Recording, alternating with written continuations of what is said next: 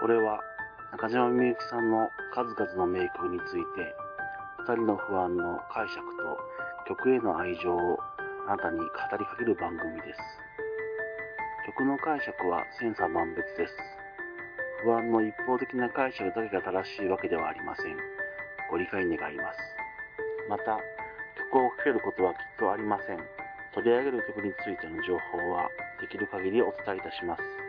ご興味があれば歌詞を調べ、曲を聴いてください。そして、ようこそみゆきさんの世界へ。with K。こんばんは。二人の不安です。このように不安だけ with K。今回も化粧の解釈となります。よろしくお願いいたします。この化粧のサビの部分ですね、は、同じ内容が繰り返されております。自分の感情の表れでもある涙をコントロールしようとしています。ただ、コントロールしようというよりも自分への呼びかけ、問いかけのように聞こえないでしょうか。心で止まれ、流れ出ないでくれ、強い意志を持って涙を止めようとしておりますが、涙を流すこと、泣くことというのは感情のブレでありますので、そんなことはなかなかに難しい、いや、できもしないということは皆さんも多分わかると思います。この私もそのことは十分理解しているでしょう。それでも涙を止めようとしている。止まってほしいと思い願ってしまう。自分の感情が溢れ出ることを止めるため、そして化粧が涙で壊れてしまうことを、崩れてしまうことを止めたいがために、そのような感情が止まれというですね、表現を使っているのではないでしょうか。バスが出るまでという表現があります。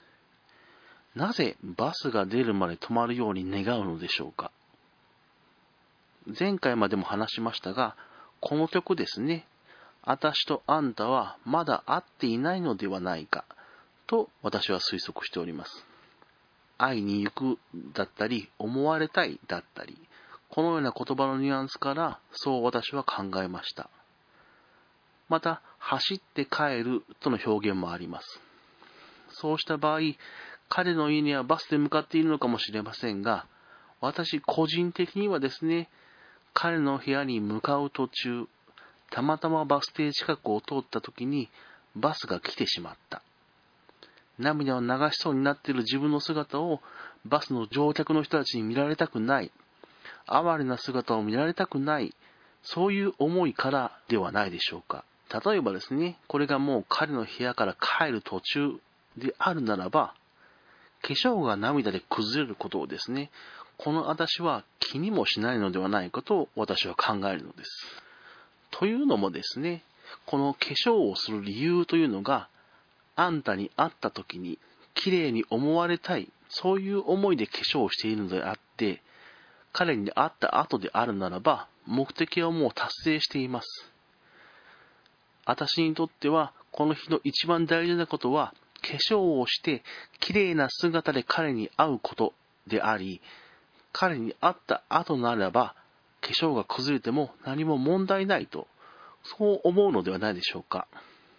愛されないことをですね、また愛してほしいと高望みしていたことをですね、何もかも自分が馬鹿なせいだと、自らを責めてしまう、そのような私です。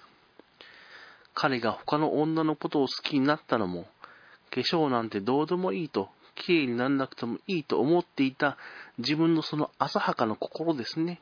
これのせいだと自分のことを罰して思って責めている。そう考えているのかもしれません。以上が化粧の解釈となります。いかがだったでしょうか次回はまた別の曲でお会いしましょう。このように不安だけ見つけ、二人の不安でした。それでは、また。